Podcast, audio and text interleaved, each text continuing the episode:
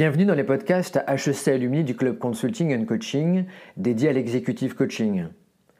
Je suis Grégory Leroy et j'interviewe aujourd'hui Dina Scherer qui enseigne notamment avec Pierre Blanc-Sanoun au sein de la Fabrique Narrative, qui a écrit Accompagner avec l'arbre de vie et nous propose de découvrir dans ce podcast l'approche narrative.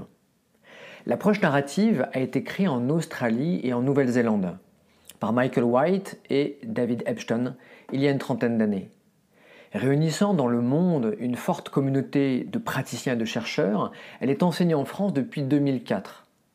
Elle a désormais des applications en coaching d'entreprise, thérapie individuelle et familiale, travail social, éducation et dans une grande variété de domaines liés à l'accompagnement. Elle est fondée sur l'idée que les récits que nous produisons en permanence sur notre vie peuvent soit nous enfermer, soit nous libérer, et qu'il existe toujours une multiplicité de points de vue pour rendre compte d'une situation. Fondée sur des techniques de conversation sophistiquées, elle ne se focalise pas sur les problèmes, mais au contraire sur les compétences déployées par les personnes et les groupes lorsqu'il n'y a pas de problème. Elle propose un travail en profondeur sur le sens et sur le lien, reconnaît l'influence de la transmission et de l'imitation dans nos choix et s'inscrit dans le respect des pratiques de vie de chacun dans sa capacité à évoluer. Elle analyse les discours politiques et sociaux comme autant d'options proposées pour la compréhension du monde et l'ouverture de nouvelles possibilités d'action pour les individus et pour les groupes. Vous présidez la fabrique narrative. Qu'est-ce que c'est? Alors la Fabrique Narrative, euh, c'est une association qu'on a montée euh, il y a une dizaine d'années avec Pierre Blanc-Sanoun, Catherine Mangel, Elisabeth Fell, Fabrice Emetti. Voilà, et on, est, euh, on est six à former aux pratiques narratives, à diffuser et à former aux pratiques narratives en France. On parle souvent de la narrative. Hmm? Qu'est-ce que c'est sous toutes ces formes? Alors, euh, en tout cas, euh, la narrative ou les pratiques narratives, euh, donc c'est une manière, une pratique d'accompagnement, hein, au même titre que la PNL ou, d'autres pratiques d'accompagnement. ça a été initié il y a un peu plus d'une trentaine d'années par deux personnes, Michael White, qui est australien, et David Epstein, qui est néo-zélandais. voilà, donc ça c'est au départ une pratique qui a été initiée pour trois choses. Attention, hein, il faut que vous sachiez que, euh, Freud n'a jamais mis les pieds en Australie. Donc ils n'ont pas cette culture. Donc euh, c'est vraiment euh, la culture de... Bien sûr, ils savent ce qui est Freud, etc. Mais Michael White et David Epstein, ce sont des travailleurs sociaux à la base. Ce sont des, ce sont des thérapeutes familiales. Donc, donc en fait, ils se sont plutôt inspirés des philosophes français notamment, Foucault, Derrida, Deleuze. Euh, et j'en passe, Bourdieu et autres, voilà, euh, pour euh, mettre, pour créer cette pratique, voilà, donc c'est plutôt ça leur source d'inspiration plutôt que Freud, par exemple. et donc, c'est l'idée. Donc, j'ai dit que ça a été créé pour trois raisons. Il faut savoir que c'était fin des années 70, donc ils étaient très baignés dans la culture, ben, le féminisme, tous ces courants de l'époque, les mouvements gays, etc. Donc, ils sont très engagés eux-mêmes. Donc euh, leur pratique est très engagée. Donc ils ont, ils ont créé leur pratique pour trois raisons globalement. Un, euh, accompagner les minorités. Deux, euh, accompagner les gens qui souffrent. Trois, restaurer les identités abîmées. Voilà, donc on peut dire qu'au départ et à, l'origine, cette pratique, elle a été créée pour ça. Et d'ailleurs, c'est pas un hasard si, si, cette pratique est née sur des terres gorgées de sang. C'est quand même, il y a les Maoris d'un côté et les, l'histoire avec les Maoris et les aborigènes de l'autre. Je ne sais pas si vous connaissez l'histoire des aborigènes, mais enfin, dans, leur histoire, quand même, 98% euh, de la population a été décimée, quand même, dans l'histoire de, l'Australie. Et dans les 2% qui restaient, on a enlevé les enfants des familles pour les mettre dans des familles blanches, pour les acculturer, les assimiler. Donc un jour, un gouvernement décide de réparer. Michael White se retrouve à devoir réparer ça euh, il, y a, il, y a, 30 ans devant des tribus aborigènes je vous raconte ça parce que ça, dit tout sur les pratiques narratives. Face à eux, Michael White, il a dit on me demande euh, de réparer quelque chose qu'on a causé nous-mêmes. Donc c'est un peu compliqué pour moi. Moi, ce que j'ai envie de vous demander à vous, c'est qu'est-ce qui, dans votre culture, dans vos traditions qui ont juste 50 000 ans, qu'est-ce que vous avez déjà fait pour, résoudre des problèmes de votre communauté? Euh, Aidez-moi à vous aider. C'est vous les experts de votre survie. C'est ça les pratiques narratives. C'est vraiment redonner le savoir aux gens. Et c'est eux les experts de leur survie. Et on va, on, on va ne faire que questionner ce qu'ils savent. Quand vous dites restaurer leur identité, comment est-ce qu'on peut raccrocher ça au monde du travail, à l'executive coaching? Alors, vous me ramenez dans la réalité de nos entreprises. Ben, vous avez raison, parce que ça, c'est à l'origine. Moi, aujourd'hui, évidemment, je n'accompagne pas des tribus aborigènes. Mais quand je suis dans l'organisation, c'est un peu des tribus que j'ai en face de moi. Parce qu'il y a des tribus différentes en fonction des organisations. Ils ont leur culture, leurs us et coutumes, etc. Donc, alors, pour amener ça aux organisations, la question c'était comment restaurer les identités abîmées des, équipes ou des personnes? Qui était le troisième point que vous évoquiez et qui hein? effectivement me passionne. D'accord. Alors, par exemple, bah, je ne je peux pas faire autrement que de vous parler d'un cas concret. Par exemple, j'accompagne un manager, on me fait accompagner un manager en me disant qu'il a besoin de travailler son leadership, par exemple. Ok? Donc, quand je me retrouve face à ce manager, il me dit que, euh, bah, alors que ça fait peut-être 15 ans qu'il travaille, que depuis qu'il est dans cette entreprise, euh, on lui renvoie l'image de quelqu'un qui, euh, bah, qui n'est... Enfin, il a l'image de lui, de quelqu'un qui n'est pas un très bon manager, parce qu'il ne sait... Alors il me raconte qu'on lui renvoie l'idée qu'il ne sait pas prendre de décision, qu'il ne sait pas statuer, ou qu'il prend du temps, ou etc. Voilà. Donc on lui renvoie quelque part, il est un peu euh, il est dégradé dans son statut de manager. Quoi. On lui avait jamais dit ça avant, mais dans cette entreprise, on lui renvoie cette image-là. Alors on lui dit pas comme ça, mais on lui dit qu'il a besoin de travailler, que c'est lui le problème. Ok? Et parce que dans la culture de cette entreprise, en fait, euh, si la personne n'est pas le problème, en pratique narrative, la personne n'est jamais le problème. Euh, le problème, il est ou dans le contexte, ou dans les enjeux, etc. Et d'ailleurs, souvent, on désigne une personne comme étant le problème, on la vire et le problème est toujours là. Hein. Donc l'idée, c'est d'enquêter. Moi, ce que, ma manière de regrader euh, ce manager, c'est déjà, avant d'aller voir un petit peu euh, ce qui pose problème, c'est d'aller à la rencontre de quel manager il est. Donc j'ai été à la rencontre du manager qu'il est, euh, en lui faisant raconter des situations même passées où ça s'est bien passé où il a pris des décisions, parce que lui me disait qu'on lui dit qu'il ne prend pas de décision, mais en fait il a quand même pris la décision de quitter son ancienne boîte pour venir là, ou, de, ou d'embaucher des gens, etc. Donc déjà, c'est de lui montrer que euh, bah, d'aller à la rencontre du manager qu'il est, il y a autant de managers que d'individus. Et c'est vrai que le, style de management, on est allé à la rencontre de son style de management qui marchait dans certaines entreprises où il était le roi du pétrole, mais où ici, ça marche pas du tout. quoi. Donc, qu'est-ce qui fait qu'on se sent pas bon à un moment donné? C'est qu'on nous compare euh, à, un système qui nous convient pas, en fait. Donc, c'est ça l'idée. Donc, il s'est reconnecté avant d'aller voir comment il pourrait changer j'ai été le regrader un petit peu euh, en, lui faisant prendre conscience qu'il a un style de management qui marche à différents endroits, qui a toujours marché pour lui. Et, euh, derrière son style de management, c'était un style très collaboratif en fait. Alors que là où on lui demandait de statuer, de, de, faire des choses, de virer des gens, etc. Et, ça, et il m'a dit, moi je ne veux pas être manager pour virer des gens. Moi je voulais être manager pour embaucher des gens, pour les faire grandir. voyez? Donc c'est ça l'idée. Donc après ça, qu'est-ce que je fais? Est-ce que je reste dans cette boîte? Il faut que je trouve les moyens de rester en disant qui je suis réellement et on voit si ça passe. Ou je fais, euh, ou je nage contre courant et je fais des choses qui vont me, qui vont m'épuiser et qui vont me faire avoir un burn-out un de ces jours. Voilà, c'est un peu ça l'idée. L'idée des pratiques narratives, c'est de vivre en accord avec nos principes, avec nos valeurs. Euh, c'est de regrader les gens, c'est de les reconnecter à qui ils sont fondamentalement. Ne me laissez pas sans la fin de ce coaching. Qu'est-ce qu'il s'est passé? Eh bien, justement, il est resté, figurez-vous. Il est resté parce que d'abord, un, il, avait fini par se déprécier. Donc, les séances qu'on a eues ensemble pour le regrader lui ont redonné confiance et lui ont redonné des idées pour aller défendre qui il est. Et, parce qu'en fait, on n'avait pas le temps d'attendre qu'il soit qui, qui il est. Quoi. Donc, il a, pu montrer qui il était et dire laissez-moi le temps de vous montrer qu'avec ma méthode, ça va marcher aussi. On a accepté ça et ça a très bien marché en fait. Simplement, il fallait juste montrer, enfin, qu'il arrive à. D'abord, qu'il ait assez de force pour pouvoir défendre ça. À l'endroit où je l'avais pris au début, il n'avait plus de force. Il voulait juste arrêter, il voulait juste changer, etc. S'il m'avait dit ça, c'était OK aussi, hein, c'est lui qui décide. Mais les deux, trois séances qu'on a fait avant lui ont donné la force et le courage. Euh, bah, bah, d'abord, il était très fier de, qui il était, il n'avait pas envie de changer. Et euh, il fallait juste qu'il défende qui il était et qu'il aille au bout de ça. quoi.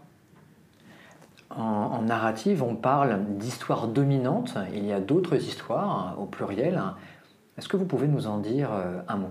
Alors, les histoires dominantes, souvent, c'est des histoires qui ne sont pas toujours des histoires de problèmes, mais c'est des histoires, comme son nom l'indique, qui prennent beaucoup de place. Vous voyez, ce monsieur, il me disait qu'il était un mauvais manager, c'était son histoire dominante au moment où il venait, mais il avait complètement oublié qu'il avait été un bon manager à des moments donnés. Vous voyez, cette histoire, elle prend toute, toute la place. Et quand elle prend toute la place, ça devient une histoire de problème, parce qu'elle laisse plus la place aux autres. Et les autres histoires, la personne en pratique narrative, on dit qu'elle est multi-histoire. Et donc, comment on arrive à résoudre, à, dissoudre cette histoire dominante, ou en tout cas à ce qu'elle prenne moins de place, c'est en faisant vivre les autres?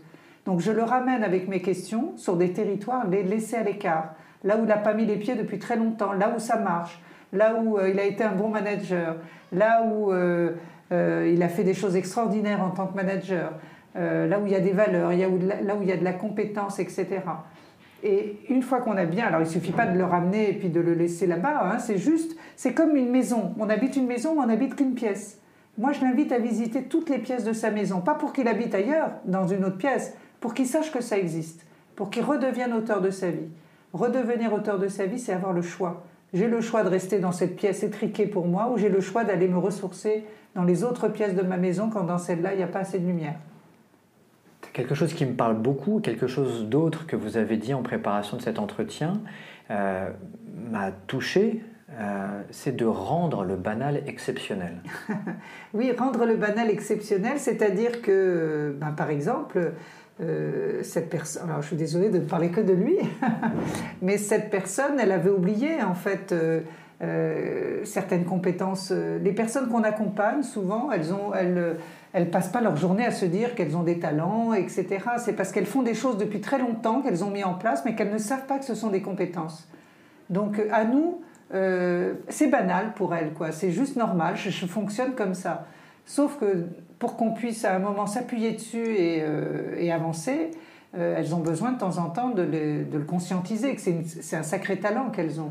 Donc c'est ça, rendre le banal exceptionnel, c'est faire d'une qualité que la personne, par exemple la personne qui me dit je suis comme ce manager, d'ailleurs m'a dit que un de ses talents c'était l'écoute. Il avait une écoute très, voilà, il savait écouter ses équipes, ok c'est un talent. Enfin, pour lui, ce n'était pas un talent, il écoute. Écoutez, moi aussi, je sais écouter. Je lui ai demandé, mais quel type d'écoute vous avez particulièrement?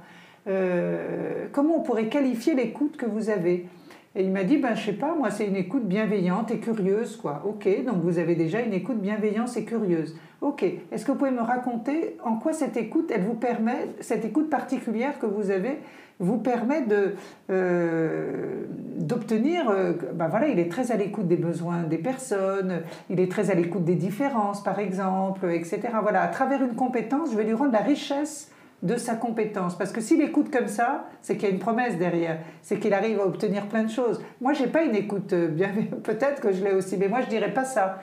Moi, je suis accompagnante, j'ai une écoute engagée, par exemple. Moi, j'aime bien écouter pour une autre histoire. Donc, j'ai une écoute, il faut que j'ai les ingrédients d'une autre histoire. Donc moi je dirais que j'ai une écoute euh, engagée. Il faut que, voilà, c'est... Lui, on a, pour, pour, redonner aux gens leur unicité et leur euh, singularité, faut en fait des, faut, pour en faire des êtres exceptionnels, il faut qu'ils aient des compétences qui n'appartiennent qu'à eux, comme des super pouvoirs qu'ils ont. Ben, euh, le super pouvoir de ce manager, c'était de dire j'ai j'ai une écoute bienveillante et curieuse qui me permet vraiment d'aller au plus près des besoins des personnes que j'accompagne. Voilà, euh, c'est un peu ça l'idée. Je ne sais pas si ça vous parle, mais... Ça me parle. Une fois qu'on en a bien parlé, c'est plus qu'une compétence, quoi. C'est quelque chose euh, qui est incarné. C'est quelque chose sur lequel on sait que maintenant on va pouvoir s'appuyer dessus, etc. En parallèle de, des formations et de la présidence de, de la fabrique narrative, vous êtes une, coach. Est-ce que vous avez un exemple euh, qui nous permet de comprendre d'autres approches, d'autres outils de la narrative? Très bien. Alors, euh, bah, l'externalisation du problème peut-être? Donc, euh, j'interviens souvent avec des équipes justement où il y a des dysfonctionnements. Euh, donc comment euh, effectivement euh, travailler avec ces équipes, avec des personnes qui n'arrivent, pas, n'arrivent plus à se parler en fait. Donc là je suis intervenue dans une équipe où un nouveau chef est arrivé. Et donc parce que c'était donc c'est dans un grand journal et, le journal perdait, je suis obligée de vous raconter un peu le contexte, mais perdait un petit peu de, ils se vendaient de moins en moins, etc. Donc ils ont changé de patron. Euh, le nouveau patron est arrivé. Au bout d'un an, ça y est, ça, il, il commence à, stabiliser et, ça va bien. Euh, sauf qu'au niveau humain, il y a eu beaucoup de dégâts en fait. C'est-à-dire qu'il ben, y a eu beaucoup d'arrêts maladie, beaucoup de souffrances dans les équipes, etc. Donc, euh, on m'a demandé d'accompagner cette équipe après un audit, après le CHSCT, etc. ils ont vu qu'il y avait beaucoup de souffrances. On m'a demandé d'accompagner cette équipe. Mais on m'a dit, la chef, on n'y touche pas. Parce qu'avec la chef, euh, euh, ils, avaient, peur qu'en accompagnant cette équipe, voilà. Donc ils m'ont dit, ok, mais la chef, euh, voilà. Alors en général, je prends pas ça. Mais là, j'ai pris. Pourquoi? Parce que je me suis dit, je l'avais rencontrée, la chef, en fait, et j'ai vu qu'elle était elle-même très en souffrance. Donc je me suis dit, je vais d'abord faire une séance et je vous dirai si je prends ou pas après. En fait, je voulais savoir si j'arrivais à externaliser le problème. Parce que toute l'équipe était contre la chef. D'accord? Et je me suis dit, si j'arrive pas à sortir de la personne et le problème, ça va être dur. Parce que tout le monde, toute l'équipe me disait le problème c'est elle, et elle me disait le problème c'est eux. Donc je me suis dit, mon défi pendant cette séance va être d'externaliser le problème, et si j'y arrive, on pourra travailler avec cette équipe. Donc l'idée, euh, donc je leur ai fait un photolangage, je suis partie de là, en leur demandant de choisir une image qui représente euh, ce qui leur pose le plus de problèmes dans ce qu'ils vivent dans cette équipe. Donc j'ai bien formulé la question pour qu'ils ne me disent pas c'est Madame Machin. C'était vraiment choisissez quelques images pour que vous m'expliquiez ce qui pose le plus de problèmes dans ce que vous vivez. Et j'ai noté, on était deux en fait hein, pendant cet accompagnement parce que c'est une grande équipe et la personne qui était avec moi notait. Et après, une fois qu'ils ont présenté leur image, tout ce, il y avait deux mots qui revenaient tout le temps, c'était violence, il y avait beaucoup de violence dans cette équipe et beaucoup de problèmes relationnels. Donc j'ai dit, il y a deux mots qui reviennent souvent, c'est violence et relationnel. Est-ce que votre problème s'appelle violence relationnelle? Si je l'appelle violence relationnelle, est-ce que c'est ça le problème de cette équipe? Ils m'ont tous dit oui, elle et eux. C'était la première fois où ils étaient d'accord sur quelque chose, que le problème s'appelait violence dans, la relation. Donc là, je suis sortie de... Le problème s'appelle pas Madame Machin ou eux, il s'appelle violence dans la relation. Et une fois qu'ils ont nommé le problème, je leur ai dit, est-ce que vous seriez d'accord qu'on se mette tous ensemble pour euh, faire solidarité, là, pour lutter contre violence dans la relation? Pour enquêter, savoir où il est, comment il est, comment il s'habille, pour qu'on puisse un peu, on ne peut pas lutter contre quelqu'un qu'on ne connaît pas. Depuis quand violence dans la relation est dans cette équipe? Et là, ils étaient ensemble, ils répondaient. Et d'ailleurs, ce n'était pas depuis le début. C'était trois mois après l'arrivée de la chef. Donc, euh, ok. Est-ce que, qu'est-ce que vous avez déjà fait pour lutter contre violence dans la relation? Euh, euh, Ils avaient déjà mis pas mal de choses en place, etc. Est-ce qu'il y a des moments où vous n'avez pas laissé violence dans la relation rentrer dans l'équipe? Effectivement, ils font des prises de vue à différents endroits, ils partent tous ensemble. Et là, quand ils sont à l'extérieur du bureau, comme par hasard, violence dans la relation n'est pas là. Enfin voilà, on a. C'était une manière de montrer vraiment comment on se met ensemble pour lutter contre violence dans la relation. C'était un moment très collaboratif où ils n'étaient plus l'un contre l'autre, mais tous ensemble à lutter contre un problème qui s'appelait violence dans la relation. Et là, ça a été, je savais que c'était possible de travailler avec eux parce qu'ils étaient sortis de la personne et le problème. Si la personne est le problème, on peut rien faire, il faut virer la personne. Si elle n'est plus le problème, eh ben le problème, euh, il faut bien qu'il soit quelque part. Donc on va enquêter ensemble. Il est dans le contexte, dans les enjeux, dans la culture, dans... Euh, voilà. Une des choses importantes que vous évoquiez est que derrière un mot, il y a plein de mondes. Euh, des mondes très personnels qui ne sont pas forcément ceux que nous nous y rattachons.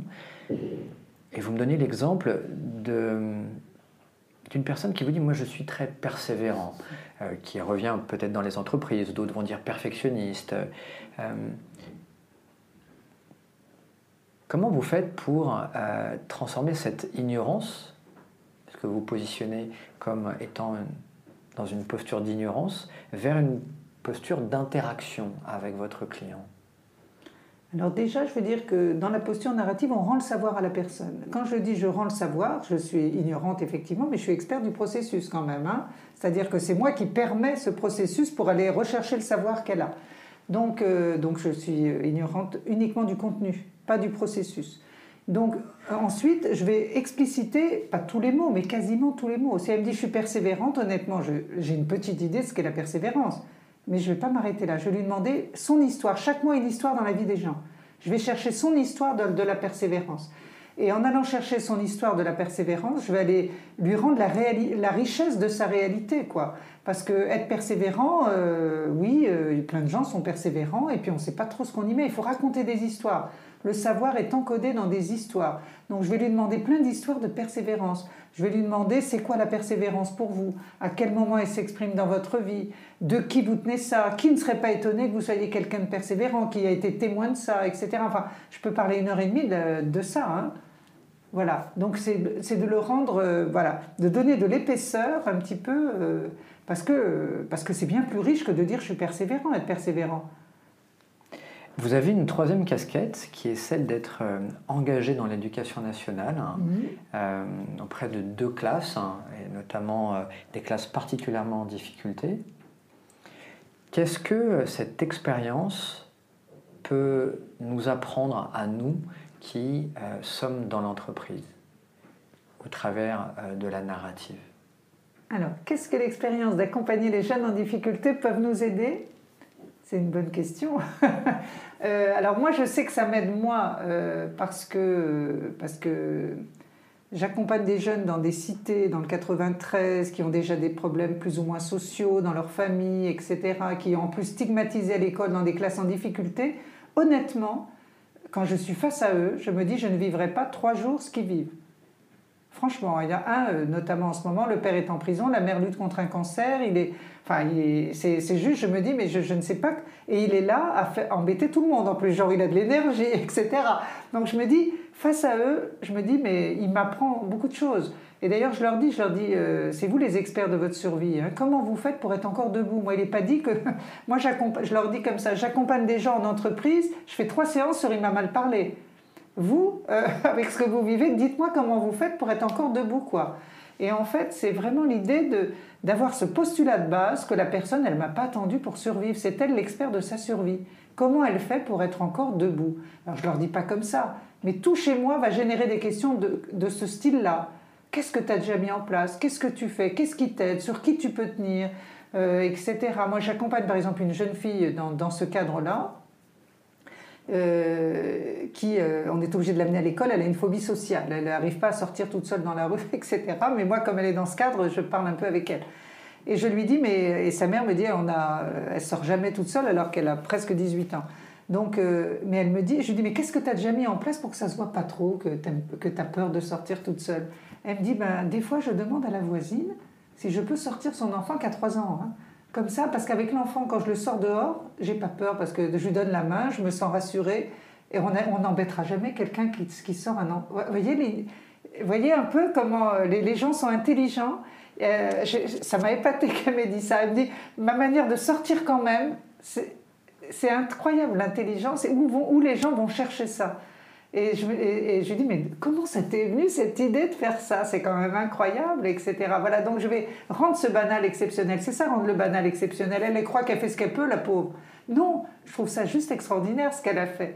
Et donc, j'ai de la curiosité, mais vraiment, une bonne question narrative, c'est une question où on a vraiment envie d'avoir la réponse. c'est tout, hein, on ne va pas chercher plus loin. Moi, ça m'intéresse vraiment de savoir comment lui est venue cette idée d'aller chercher le, le gamin de la voisine, quoi. Et donc, euh, et qu'est-ce que ça dit d'elle en termes d'imagination, de, créativité, etc. Euh, voilà, donc c'est ça l'idée, c'est vraiment euh, de, lui, de lui rendre la richesse de, de ce qu'elle fait, quoi. C'est pas rien. Lorsque vous accompagnez, est-ce qu'il vous arrive d'avoir un manager, un dirigeant qui vous dise Mais Dina, arrête de me dire ce que je fais bien, aide-moi à résoudre mes problèmes Ou est-ce que ça n'apparaît peut-être jamais? Alors, moi, j'avoue que, alors, je ne vous l'ai pas dit encore parce que vous ne m'avez pas posé la question, mais je suis une coach, j'adore être efficace. Donc, moi, j'adore quand on m'amène un objectif de le résoudre avec mon client. Hein. Donc, j'aime l'efficacité. Et je peux vous dire qu'avec le style de pratique que j'ai, euh, je ne dis pas que je suis efficace, ça serait un peu prétentieux, mais, euh, mais c'est assez magique. C'est-à-dire que quand on, quand on. Alors, par contre, il faut rendre ce qu'on fait transparent. C'est-à-dire, quand quelqu'un vient me voir la première fois, je dis comment je travaille. Moi, je leur dis, vous savez, pendant les deux, trois premières séances, Moi, je ne peux pas accompagner quelqu'un si je ne sais pas sur quoi on va se reposer. J'ai besoin de savoir euh, ce qu'il a comme compétences, force, etc. Donc, euh, vous étonnez pas si pendant les deux, trois premières séances, on va aller à la recherche de qui vous êtes en termes de force, de capacité, de valeur, etc. Ça va éclairer tout ce qu'on va faire derrière. C'est comme si je lui demandais, euh, c'est comme quelqu'un qui fait de l'alpinisme, s'il se retourne direct vers la montagne, il se dit oh là là, elle est trop haute, je vais jamais l'arriver. Moi, je lui remplis le sac à dos avant d'y aller. Et quand il se retourne, euh, mes séances sont toujours pareilles. À la fin de chacune de mes séances, je me retourne vers le mont Kilimanjaro et je lui dis où on en est. Maintenant, euh, quand vous regardez la montagne, où, vous en êtes? Et je peux vous dire qu'à chaque fois, il est monté un petit peu. Donc il est plus paralysé. Il, il se sent équipé pour y aller, il sent qu'il a un bon guide, euh, il, a il a le bon matos, on y va. Vous avez été formé à de nombreuses approches. Vous me parliez de la CNV, de l'hypnose, euh, des approches systémiques. Qu'est-ce que vous trouvez dans les approches narratives que vous n'avez pas trouvé de cette manière-là ailleurs? Alors, euh, je dirais euh, que j'utilise un peu tout, hein, de, tout ce que j'ai appris, tout m'aide. Mais là où je suis toujours praticienne narrative, c'est dans ma posture. C'est une posture qui invite, un, à redonner le savoir aux gens, je vous l'ai dit un petit peu. Deux, à, quand on écoute une personne, à donner la priorité au, savoir, aux connaissances, à l'expérience. C'est-à-dire, on écoute le problème, bien sûr, mais on va, on, va, on va donner la priorité à tout ce qui parle de compétences, etc. Ça, ça, demande une double écoute. Quand je reformule, je reformule tout. Mais je vais, je vais explorer plus ce qui parle de compétences. Vous savez, c'est comme une roue de hamster. Il tourne avec sa roue. Moi, je cherche des portes de sortie de la roue de hamster. Voilà, dès que par exemple quelqu'un me dit j'en ai marre, euh, rien ne va, pourtant je fais des efforts, hop, quand je vais reformuler, vous m'avez dit que vous en avez marre, mais pourtant vous faisiez des efforts. Vous pouvez me dire le type d'effort que vous avez fait? Euh, Ok, ben voilà, et voilà. Et là, je vais l'amener à se ressourcer un peu avant de se retourner vers la montagne. C'est un peu ça. Donc, c'est vraiment très particulier comme manière d'écouter. C'est une écoute qui est, on appelle ça écouter les fines traces d'une autre histoire. Il faut, mais pour ça, il faut les entendre il faut entendre, c'est presque, je suis presque toujours en retard. Des, des fois, c'est très subtil. Hein, on pourrait entendre qu'on est souvent en retard, mais on pourrait aussi entendre que des fois, il est à l'heure, etc. Donc, vous dites presque. Ça veut dire que des fois, vous y arrivez. Donc, qu'est-ce que ce. Vous pouvez me dire une fois où vous y êtes arrivé, que je vois un peu comment ça se passe? Voilà, c'est un peu ça l'idée. Ça me fait penser à la recherche des exceptions dans les interventions orientées solutions. C'est exactement ça, c'est très imprégné de ça. Euh, je ne connais pas les approches orientées solutions, mais je sais qu'on m'en parle souvent, donc euh, oui, c'est un peu ça. C'est-à-dire, un, on redonne le savoir, deux, on donne la priorité au, quand on écoute la personne, on va aller étoffer plutôt euh, ce, qui, ce qui marche, qu'elle a déjà mis en place, etc., avant d'attaquer le problème. Et, trois, euh, on va créer un contexte pour les étoffer. Ça suffit pas de dire ah vous faites des efforts, c'est bien. Non. Euh, une fois qu'on a pris, il faut, il faut aller étoffer ça, comme je vous l'ai dit, rendre le banal exceptionnel pour que la personne ah ouais quand même j'ai pas fait j'ai quand même euh, fait des choses euh, voilà. Et après quand on se retourne on voilà on part pas de zéro on part pas à poil quoi. On a on a relevé déjà des défis dans notre vie on a déjà fait des choses peu importe l'âge qu'ils ont ils ont déjà chaque action qu'on mène on a triomphé de quelque chose. Moi quelqu'un qui vient me voir je dis mais comment euh, c'est quoi l'histoire de votre présence en face de moi quoi? Je lui demande de quoi il a triomphé pour être déjà là en face de moi vous voyez, c'est ça l'idée, c'est d'aller chercher l'intention victorieuse de tout, de tout ce qu'ils ont fait. Voilà. J'ai l'impression qu'il y a une dimension métaphorique euh, forte dans la narrative. Le Kilimanjaro, le sac à dos, la rue de hamster. Le... Quelle est la métaphore euh, qui vous porte le plus? Alors moi, j'ai euh, justement, comme je suis très... j'aime bien dire que j'aime honorer le plein des gens. Vous voyez, la, personne, je regarde de quoi elle est pleine plutôt que de quoi elle manque. Et, je pose des questions à l'endroit du plein. Euh, J'essaye. Une personne qui est en face de moi, elle n'a pas de boulot. Je, je, je, je sais qu'elle n'a peut-être pas de boulot, mais elle est le père de quelqu'un, le frère de quelqu'un, elle est peut-être membre d'une association. Voilà. Donc je me dis, elle est pleine et je vais m'intéresser au plein avant de voir, d'aller attaquer le boulot. Quoi. Vous voyez, c'est un peu ça l'idée. Donc la question c'était, oui, et donc j'ai un outil magnifique, et j'ai écrit un livre d'ailleurs dessus qui s'appelle Accompagner avec l'arbre de vie, euh, euh, qui est vraiment une métaphore, ça s'appelle arbre de vie parce que c'est accompagner les gens du côté de la vie. Donc quand on fait une séance arbre de vie avec une personne, moi je le fais souvent au début d'accompagnement, c'est aller voir de quoi elle est pleine. avant d'aller attaquer les défis qu'elle a affrontés. Et d'ailleurs, si je devais résumer en une phrase, c'est vers quoi je me retourne quand j'ai besoin de force, l'arbre de vie. On dessine un arbre et on le renseigne sur qui on est. On vient, ok, on n'a pas de job, mais on vient pas de nulle part. On a déjà des expériences peut-être. On a des besoins pour sa vie. Vous, me montrez en fait. Oui. c'est un podcast. vous me montrez les racines. Voilà. Donc on vient pas de nulle part, c'est les racines. le sol, c'est que on a des besoins pour notre vie. Il faut l'arroser ce sol pour que l'arbre pousse le, tronc, pour qu'il soit solide, eh ben, on a des compétences, des qualités, etc.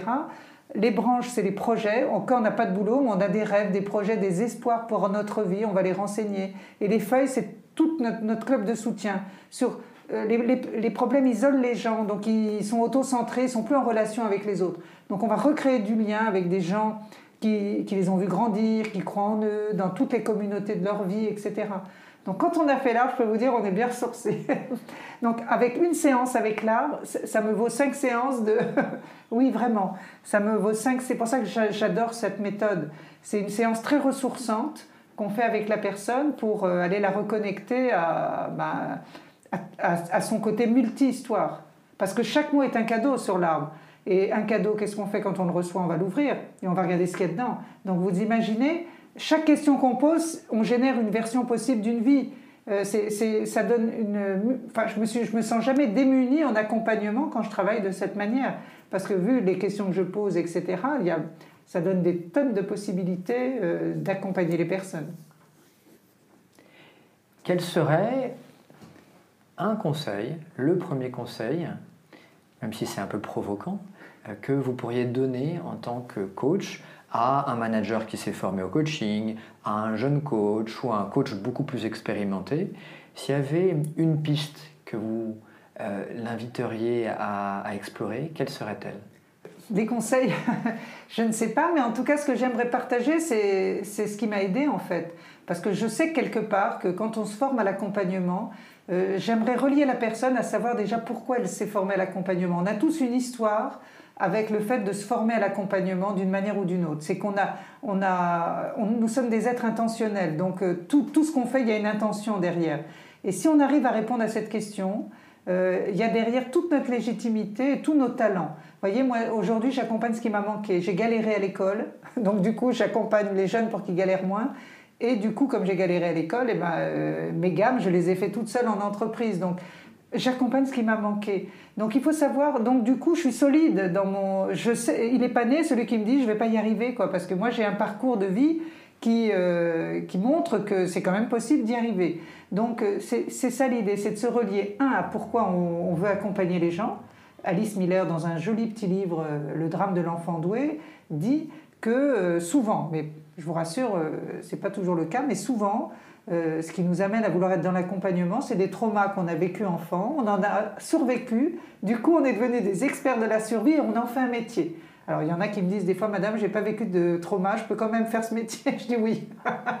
Donc non, non. Mais en général, c'est un peu ça. Donc déjà, d'essayer de, répondre à cette question vous fait gagner beaucoup de temps. Parce que moi, j'ai compris après, euh, une fois que j'ai été dans les écoles et aider les jeunes, que, que c'est en voyant, euh, voilà, en le faisant avec eux, j'ai compris que, c'était juste extraordinaire ce que je vivais avec eux par rapport à mon histoire. Mais c'est bien de le savoir un peu plus tôt. Voilà. Donc ça, c'est le conseil, c'est déjà de, répondre à cette question. Et surtout de leur dire qu'il euh, faut coacher. Que c'est bien beau d'avoir un joli diplôme HEC ou Paris 8, etc. Euh, moi, mon diplôme, c'est mes coachés qui me l'ont donné.